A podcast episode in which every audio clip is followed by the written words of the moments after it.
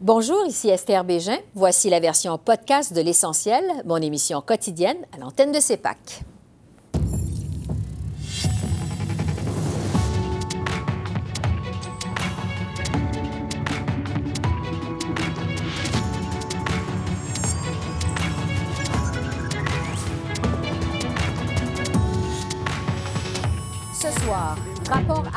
Sur les inconduites sexuelles dans l'armée. La ministre de la Défense présente son plan pour mettre en œuvre toutes les recommandations. Jusqu'à 112 000 immigrants par année au Québec. Nouvel affrontement Ottawa-Québec sur l'immigration. Le point avec nos politologues en résidence. Les records de plaintes chez l'Ombudsman de Revenu Canada. Tout ça en raison de la pandémie. L'Ombudsman est avec nous.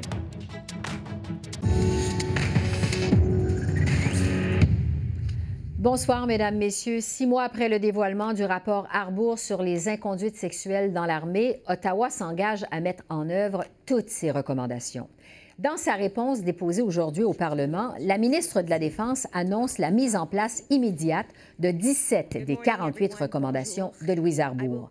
Les 31 autres seront elles aussi adoptées, mais dans certains cas, la ministre Annan avoue qu'il faudra attendre des années avant de pouvoir dire mission accomplie. J'ai voyagé partout dans notre pays sur les bases et j'ai parlé avec les forces armées canadiennes et ils veulent changer la culture. Donc, ça, c'est une roadmap pour changer la culture de les forces armées canadiennes et notre équipe de défense. Et je voudrais dire aussi euh, que ça, ce n'est pas une euh, situation où nous pouvons avoir les changements maintenant, aujourd'hui ou la semaine prochaine. Ça, c'est un processus et nous devons être ensemble. Ce n'est pas seulement le ministre de la Défense nationale, c'est pas seulement le leadership de notre équipe. C'est un euh, processus où nous avons besoin, tout le monde, d'être avec nous surtout les forces armées canadiennes, surtout les membres de notre équipe de la défense. Et pour discuter de cette mise en œuvre du rapport Arbour sur les inconduites sexuelles par le gouvernement fédéral, je retrouve une spécialiste de la question, Charlotte Duval-Lantoine, qui est fellow de l'Institut canadien des affaires mondiales. Bonsoir, Madame Duval-Lantoine. Bonsoir. Je vous demanderai d'abord, euh, bon, l'ex-juge Arbour, on le sait, recommandait des changements en profondeur dans les structures et les façons de faire de l'armée canadienne. Quelle est votre première réaction? Euh, est-ce que la ministre de la Défense est à la hauteur du défi avec sa réponse au rapport Arbour, vous pensez? Je trouve cette réponse très encourageante et la ministre Anna demande qu'elle est vraiment à la hauteur du, du défi face à elle, pour la simple et bonne raison que c'est la première fois depuis 1997 que l'on voit un ministre de la Défense être aussi engagé dans des questions culturelles et militaires. C'est sans précédent au XXIe siècle et c'est quelque chose que l'on n'a pas vu euh, avec la, la, mise en place du, du rapport des champs. Donc c'est extrêmement encourageant de voir une réponse aussi forte, aussi passionnée et aussi transparente que celle que l'on avait aujourd'hui. Sur l'une des principales demandes de l'ex-juge Arbour dans son rapport, euh, bon, on parlait de la recommandation phare finalement de son rapport Arbour, euh, c'est le fait que les plaintes liées aux inconduites sexuelles dans les forces armées doivent être traitées au civil et non plus par la justice martiale. La ministre de la Défense va de l'avant, mais elle dit que ça va prendre du temps. À quel point c'est un défi, ce changement, surtout quand on voit tous les délais devant les tribunaux civils? Ça va être un changement qui va prendre beaucoup de temps mm-hmm. parce que, comme la ministre l'a dit, c'est quelque chose qui va demander l'engagement de plusieurs juridictions telles que les forces policières provinciales, municipales, fédérales avec la GRC. Et on voit que le ministère de la Défense a des difficultés à entrer dans des négociations en profondeur avec euh, les, les, forces policières qui, certaines d'entre elles d'ailleurs, refusent de prendre ces nouveaux cas-là. Donc, il va avoir énormément de travail à faire au-delà de juste euh, des, changements euh, légaux euh, par rapport à, la loi sur la défense nationale, parce qu'on se retrouve avec des forces policières qui refusent les cas, et cela va poser des problèmes pour, les victimes qui ne vont pas forcément avoir accès partout au Canada au, au service civil. Oui, parce que l'autre question qui se pose, justement, c'est de savoir si le système civil va avoir la capacité de traiter tous ces cas qui surviennent dans l'armée euh, canadienne. Euh, qu'est-ce que vous en pensez? C'est compliqué de, savoir jusqu'à quel point le, changement euh, auquel les, forces policières vont, faire face, le, taux de rapport auquel elles vont faire face va être énorme ou pas et si elles ont les ressources nécessaires parce que pour le moment, on se retrouve avec un taux pas très haut au sein des forces armées canadiennes, mais euh, il y a aussi peut-être le problème qu'il euh, y a une certaine discrétion de la part des officiers commandants de décider si une, enquête doit prendre place. Et donc, ça va peut-être changer les choses une fois que les victimes peuvent avoir accès aux services policiers civils. Donc, on ne sait pas vraiment quel type de ressources ils ont besoin, mais en tout cas, il y a des négociations à savoir pour que peut-être que le ministère de la Justice fédéral offre plus de ressources euh, dans, les autres services euh, policiers ou que la GRC prenne en compte tous les cas qui sont de, nature militaire. Ça va être beaucoup compliqué à, faire. Mm-hmm. Euh, la ministre Annan nous a aussi prévenu, ça va prendre du temps. Il n'y a pas d'échéancier d'ailleurs dans la réponse d'Ottawa au rapport de Louise Arbour. Vous vous attendez à quoi, vous, comme délai? C'est difficile à savoir parce que les, forces armées canadiennes ont tendance à, avancer de façon lente, mhm. euh, comme on l'a vu avec la, mise en place de la Déclaration des droits des victimes. Ça, a pris euh, bien quatre ans pour, pour, mettre en place cette déclaration-là. Donc, ce qui va ce qu'il va falloir faire, c'est vraiment surveiller que au moins ces efforts continuent à prendre place. Et ça va être compliqué, comme, euh, l'a été dit durant le, le, comité sur la défense nationale aujourd'hui que, que, ces efforts continuent à long terme et survivent au-delà de la ministre Anand ou du, ou du gouvernement Trudeau, euh, parce qu'on va regarder un échéancier de peut-être une décennie pour qu'on voit vraiment des changements profonds au sein de la culture militaire. Ouais. Euh, autre réponse d'Ottawa, euh, le gouvernement entend aussi aller de l'avant avec un examen du fonctionnement des collèges militaires, parce qu'on a observé des problèmes dans les établissements de formation militaire également. Est-ce qu'Ottawa va assez loin pour changer la culture dans ces établissements? C'est en ligne avec la, avec la recommandation 29 euh, de, la juge Arbour. Euh, elle a demandé un examen en profondeur. Donc, ça, ça te pose des questions euh, sur est-ce qu'on va aller assez loin, mais pour le moment, on ne peut pas vraiment dire parce que c'est un examen. Donc, c'est une mise en place de la recommandation, mais c'est une recommandation qui appel pour un examen, il va falloir regarder quel type d'expert euh, le ministère de la Défense va appeler pour, euh, pour poursuivre euh, cet examen-là. Et, ça va forcément déterminer le type de recommandation qu'il va avoir. Et après, une fois qu'on a des recommandations de, de, de cet examen, est-ce que cela va être mis en place? Euh, Et donc, il y a encore beaucoup de choses en suspens, en fait, quand, on regarde le futur des, collèges militaires, mais aussi le futur de, de plein d'autres euh, dimensions du, du, rapport Arbour, pour la simple et bonne raison qu'il y a d'autres recommandations qui appellent pour un examen euh, de, certains aspects de la, justice militaire ou de la culture militaire qui va demander un peu plus de temps à, offrir des, des éléments tangibles. Oui, parce que la ministre Annan nous a aussi dit aujourd'hui que le défi, ça va être surtout d'assurer la mise en œuvre de ces recommandations au sein des forces armées canadiennes, au sein des forces militaires. Euh, est-ce que le plan de la ministre de la Défense vous semble convaincant de ce côté-là, du côté de la mise en œuvre des recommandations? Il est convaincant dans le sens où il démontre qu'il y a eu déjà des efforts qui, qui, ont été mis en place. Et euh, l'une des choses les plus importantes qui est en train d'être, qui a commencé à être mis en place, mais qui va continuer à, se peaufiner, c'est le fait qu'on va avoir un examinateur externe qui va pouvoir euh, rendre des rapports euh, par semestre, il me semble, pour, pour donner des points d'amélioration aux, aux, forces armées et ce sont des, des rapports qui vont être publics. Donc, il y a des choses encourageantes, mais encore une fois, on, parle d'une institution où il y a une énorme rotation de personnel dans, leur position.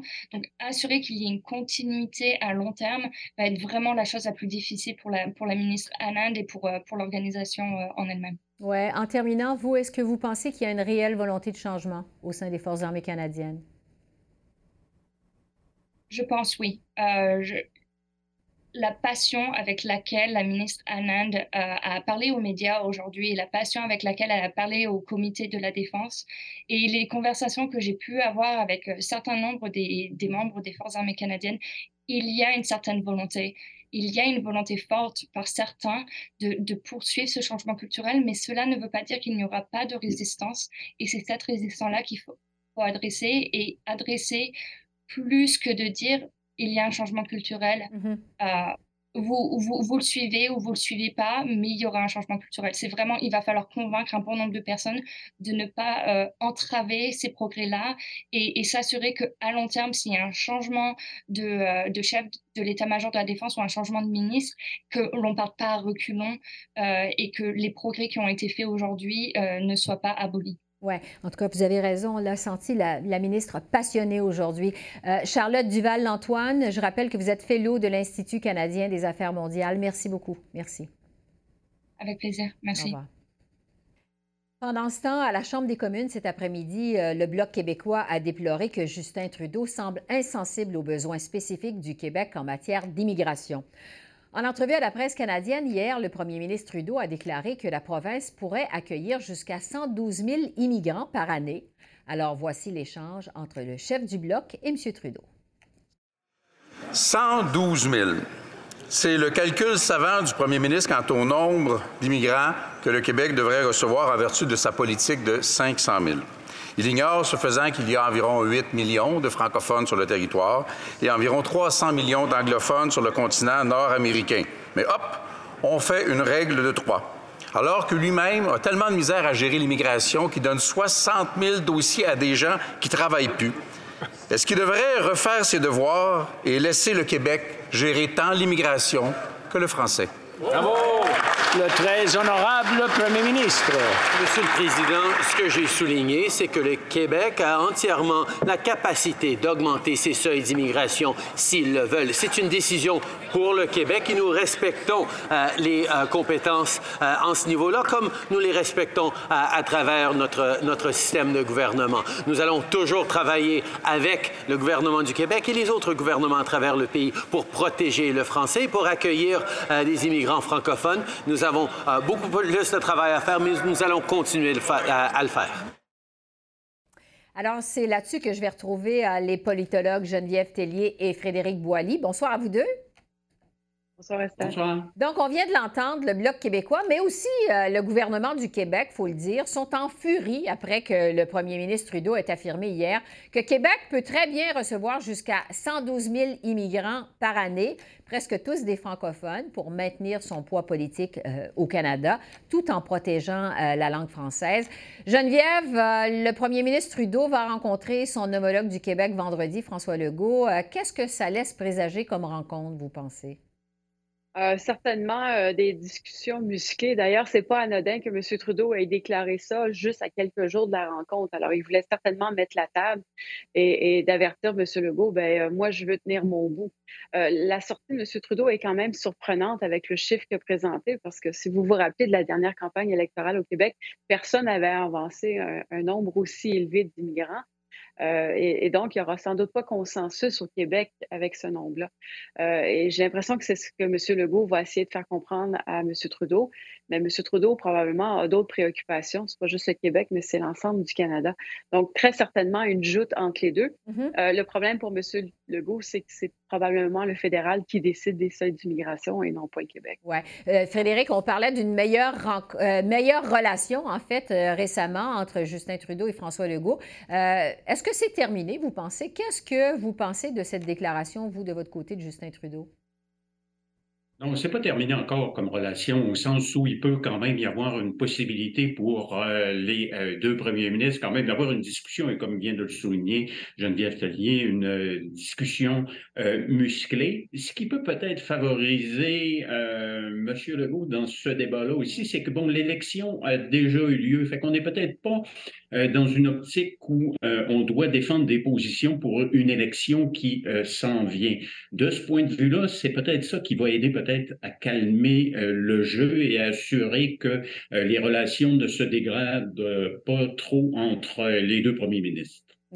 On s'attend évidemment à ce que la question des transferts en santé va être au menu des discussions entre les deux premiers ministres vendredi. On est en pleine crise dans les urgences au Québec et un peu partout au pays. On apprend euh, aujourd'hui qu'il y a plus de 784 000 Québécois qui sont inscrits sur une liste d'attente pour voir un médecin spécialiste. Geneviève, Frédéric, je vais vous poser finalement la même question à tous les deux parce qu'on ne pourra pas maintenir le statu quo de façon éternelle sur la question des transferts en santé. Est-ce qu'il y a quelqu'un qui va devoir céder, Geneviève? Euh, oui, très certainement. Puis je pense que ça va être les provinces comme ça l'a été historiquement. C'est-à-dire que je m'attends à ce que le gouvernement fédéral mette de l'argent sur la table, en mette peut-être un petit peu plus. Euh, maintenant, le fédéral est très intéressé par euh, avoir des conditions en retour. Et d'ailleurs, M. Legault a déjà cédé sur cette question-là. Il y a mm-hmm. quelques semaines, il a dit ben, Je suis prête à avoir des discussions sur les, conditions et, les objectifs à atteindre, mais l'argent ne sera jamais autant au rendez-vous. Euh, il n'y aura jamais les sommes espérées par les gouvernements provinciaux qui vont être données par le gouvernement fédéral. Euh, et donc, les provinces vont devoir céder dans, tout ce marchandage-là. Finalement, c'est qu'elles n'ont pas de elles n'ont pas de pouvoir de négociation. Euh, il y a de l'argent sur la table, ça prend nous à laisser c'est à elle d'aller chercher la différence ailleurs. ça va être ça le problème pour les provinces. C'est ça que aussi que M. Trudeau va essayer de faire comprendre. Enfin, M. Legault va essayer de faire comprendre à M. Legault lors de leur prochaine rencontre. Oui. Frédéric?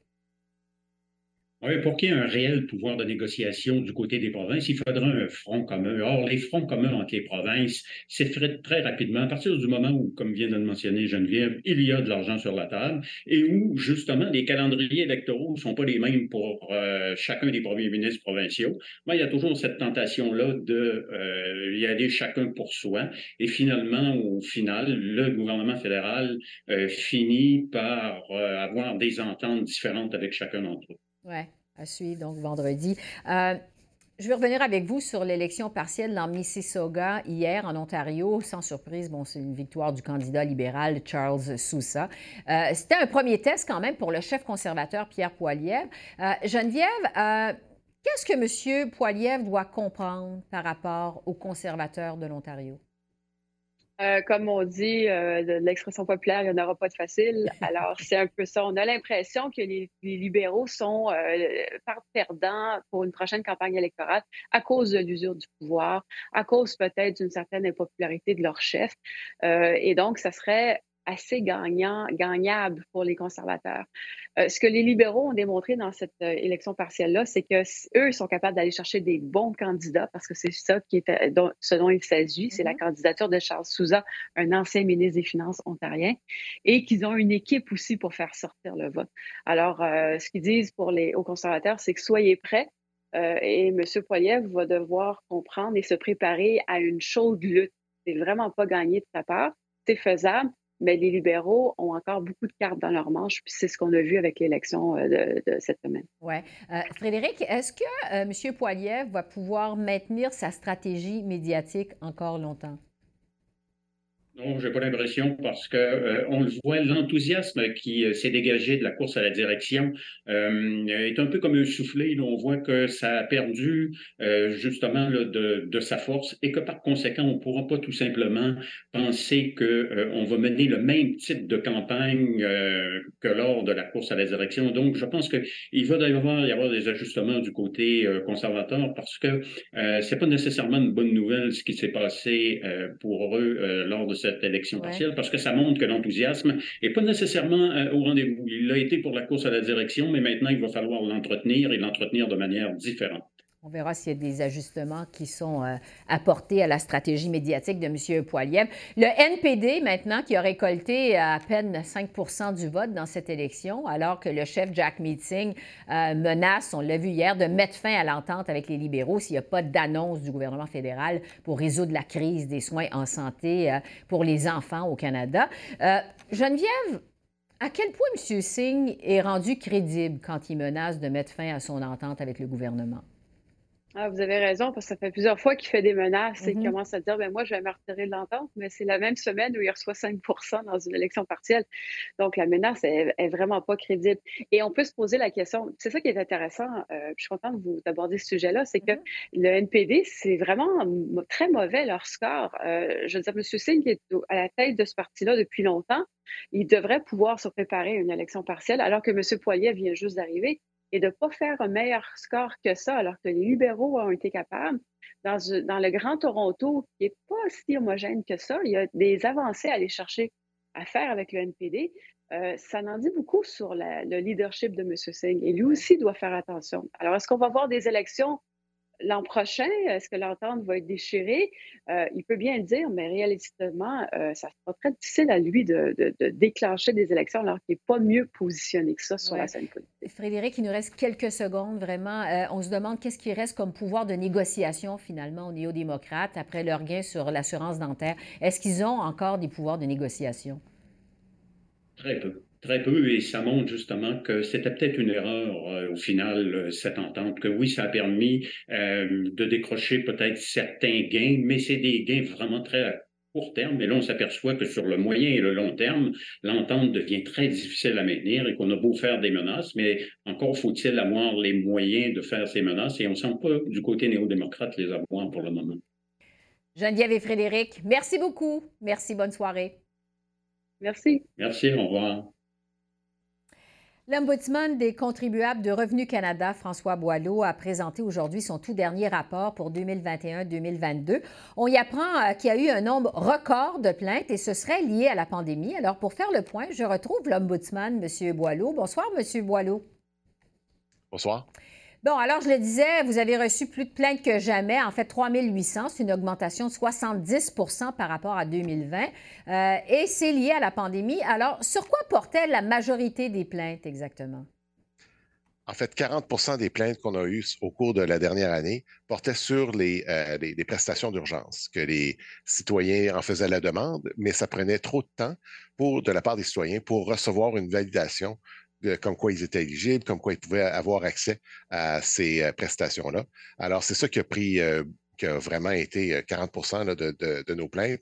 Donc, c'est un gros lot. Mm-hmm. bien sûr, pour, pour notre bureau, mais c'est surtout pour les, les plaignants. Et là-dessus, on a reçu plus de 1700 plaintes qui étaient urgentes. Donc, des plaintes que les gens avaient des situations financières tellement difficiles qu'ils devaient euh, communiquer avec, avec l'agence avec l'agence de revenus du Canada, donc l'agence, de façon euh, pressante pour obtenir, euh, pour obtenir leurs prestations. Et à ce moment-là, nous, on faisait notre travail pour nous assurer que les gens pouvaient être en communication très rapidement mmh avec, avec l'agence. Mais ça, c'est un record, 130% d'augmentation. Oui, c'est ça. Ben, justement, en fait, est-ce que vous avez toutes les ressources pour gérer toutes ces plaintes-là? Mmh. Euh, en fait, ça a été euh, des années euh, un peu difficiles pour notre équipe. On a, on a réussi à, et il a fallu que nos gens soient, qu'on soit mobile entre nos équipes d'agents d'accueil et nos, officiers qui, font les examens, qui ont dû aider aussi pour des, agents d'accueil. Mm-hmm. alors, ça a été, ça a été rock'n'roll, mais on a réussi à ne pas avoir d'arrirage et je suis donc très fier des membres de notre équipe. Est-ce qu'on pourrait avoir plus de ressources? Je, pense que c'est toujours une discussion que je peux avoir avec la ministre, mais elle a été euh, quand même euh, réceptive euh, il y a deux ans lorsque j'ai demandé davantage de ressources. J'en ai, j'ai obtenu quand même quatre personnes de plus. J'en demandais cinq, j'en ai obtenu quatre. Donc, c'est pas, c'est pas rien. Mm-hmm. Alors, c'est au niveau systémique qu'on a encore beaucoup de travail à faire. Pour revenir sur la PCU, par exemple, euh, vous en parliez un instant, à la lumière de ce que vous avez observé, à, quel point il y avait des problèmes dans le fonctionnement des aides gouvernementales durant la pandémie? C'était davantage un manque de communication parce que c'est quand même un peu euh, intéressant que la vérificatrice générale soit sortie fort la semaine dernière mm-hmm et, avec son côté de la lorgnette, qui est, c'est vraiment la question d'évaluation de programme, hein, savoir si on en a eu pour notre argent dans le cadre de l'examen des, programmes. Moi, c'est de l'autre côté. Donc, c'est du côté du citoyen qui, lui ou elle, attend de recevoir des prestations de la part de, l'agence. Et donc, euh, ces gens-là attendaient et n'avaient pas de nouvelles de l'agence. Donc, il, y avait peut-être un manque de transparence par rapport à, comment l'agence va, traiter des dossiers euh, de, ces gens-là. Donc, on applique. Je vais vous donner un exemple très concret. Je vais essayer de faire ça vite. Euh, quelqu'un va appliquer, euh, envoyer sa demande de prestation, et là, il n'y a pas de nouvelles. Il va sur le site Internet, ça dit que c'est quatre semaines d'attente. OK, euh, tu attends quatre semaines, mais la situation commence à être longue, cinq mm-hmm. semaines, six semaines, toujours pas de nouvelles. Mm. Et là, à un moment donné, on voit sur un autre site de la même agence, puis on dit que c'est huit semaines. C'est pas déjà, c'est pas la même communication, c'est pas, pas clair. Et lorsque nous, on posait des questions à l'agence, on nous disait oui, mais l'horloge commence à, fonctionner lorsque le dossier est assigné à un officier. Oui, mais là, un instant, comment est-ce que le, citoyen peut s'y reconnaître euh, là-dedans? On ne sait pas ça. C'est pas clair sur le site Internet. Donc, c'est pour ça qu'on a été intervenu beaucoup auprès de l'agence, mais sans succès. Euh, avec, euh, ils ont changé pour huit semaines, mais ce n'est pas tout à fait ce qu'on souhaitait. on souhaitait que ce soit encore plus clair que, ce qu'ils ont fait. Mais ça a été, ça a été et, à la défense de l'agence, c'était nouveau pour eux autres de, gérer autant de programmes qui donnent de l'argent. Ils sont mm-hmm. habitués à avoir une culture de recouvrement et non pas d'en donner. Ça a été déjà un, il y a eu un impact là-dessus. Mais n'empêche que euh, c'est quelque chose sur lequel on a, on a beaucoup travaillé notre bureau euh, auprès de l'agence. Sur les fameux temps d'attente au téléphone euh, chez Revenu Canada, parce que ça aussi, on en a entendu beaucoup parler. Évidemment, le ministère, vous le disiez, était débordé pendant la pandémie, mais quand même, il y a des Canadiens qui ont dû attendre des heures au téléphone avant d'avoir une réponse. Qu'est-ce que vous avez observé à ce sujet-là? Est-ce que vous avez eu beaucoup de plaintes au sujet de l'attente par téléphone? Ça, c'est un nos, euh, qu'on appelle chez nous un frequent flyer, dans le sens où on a beaucoup de, plaintes à, cet égard-là, donc c'est un manque de service, euh, des, temps d'attente, des, pas juste ça aussi, hein, c'est de l'information contradictoire qu'on peut recevoir aussi par téléphone. Et, euh, et parfois, on va aussi, l'interruption va se faire, on va perdre la communication et on doit recommencer, ce qui est un cauchemar pour, pour les gens. Donc, c'est pour ça que j'ai fait une recommandation l'an dernier, dans mon rapport annuel, de, mon premier rapport annuel, pour, euh, pour demander à ce que l'agence se dote d'un système de retour d'appel. Un peu comme quand on va sur des, banques euh, ou ailleurs, des institutions financières, on peut avoir un retour d'appel. Donc, on, s'en va sur le site Internet. Puis même l'agence le fait pour certaines divisions, mais là, il faudrait mettre ça à l'échelle mmh euh, pour que les gens puissent aller sur le site Internet, demander, planifier euh, un moment dans lequel l'agence va nous rappeler. Et là, on va savoir que c'est vraiment quelqu'un de l'agence de revenus qui appelle parce qu'on avait pris un rendez-vous, que c'est à 14 heures, mais à 14 heures, il téléphone. Et ça, ils ont dit oui, l'agence a dit oui là-dessus, mais ce n'est pas encore mis en place pour des raisons évidentes. Ça va prendre du temps avant de changer tout ça. Ça va vous coûter aussi des sous.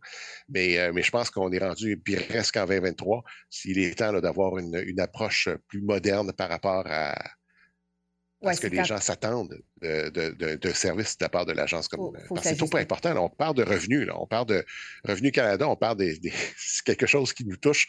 À part nos enfants, il n'y a pas grand-chose de plus important que, que, Revenu Canada en matière d'influence sur, euh, notre portefeuille. Il nous reste quelques secondes. Je veux vous demander en terminant, parce que vous dites aussi que l'Agence du revenu euh, du Canada devrait avertir les Canadiens qui demandent des prestations gouvernementales, euh, les informer de l'impact sur d'autres prestations rapidement. Qu'est-ce que vous voulez dire par là exactement?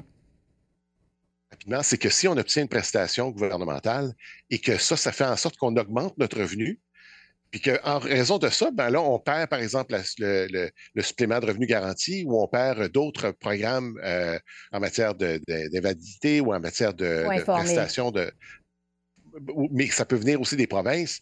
Donc, il faut s'informer pour savoir, un instant, est-ce que cette, augmentation va faire en sorte que mon revenu va être plus élevé et donc je perds accès à d'autres prestations où je vais être coupé ou diminué? Donc, pour le supplément de revenu garanti, ça a été réglé au Parlement. Donc, c'est un débat qui a, été réglé ailleurs qu'à mon niveau, mais on était prêt à y faire face. C'est mmh pour ça qu'on en parle dans le rapport annuel. Puis on s'est dit, bien, aussi bien en parler aussi maintenant pour les autres qui s'en viennent parce que ce n'est pas fini. Il y aura sûrement d'autres euh, impacts. on a un nouveau plan dentaire en ce moment qui vient juste d'être mis en place. J'ai reçu l'assurance que cette fois-ci, ça n'aura pas d'impact sur le revenu. Euh, donc, ça ne va pas faire en sorte qu'on augmente le revenu de ceux qui vont en faire la demande. Mmh donc, parfait mais au moins qu'on soit clair. Ce n'est pas à moi de décider si c'est une bonne idée ou si ce n'est pas une bonne idée, mais juste qu'on soit clair dans les communications avec les, gens, les citoyens, pour qu'ils savent l'impact que ça peut avoir sur leurs revenus. François Boileau, ombudsman des contribuables chez Revenu Canada, merci beaucoup. Merci. Bon, grand plaisir. Alors voilà, c'est comme ça qu'on a vu l'essentiel de l'actualité de ce mardi 13 décembre sur la colline parlementaire à Ottawa. Esther Bégin qui vous remercie d'être à l'antenne de CEPAC, la chaîne d'affaires publiques par câble. Je vous souhaite une excellente fin de soirée et je vous dis à demain. Au revoir.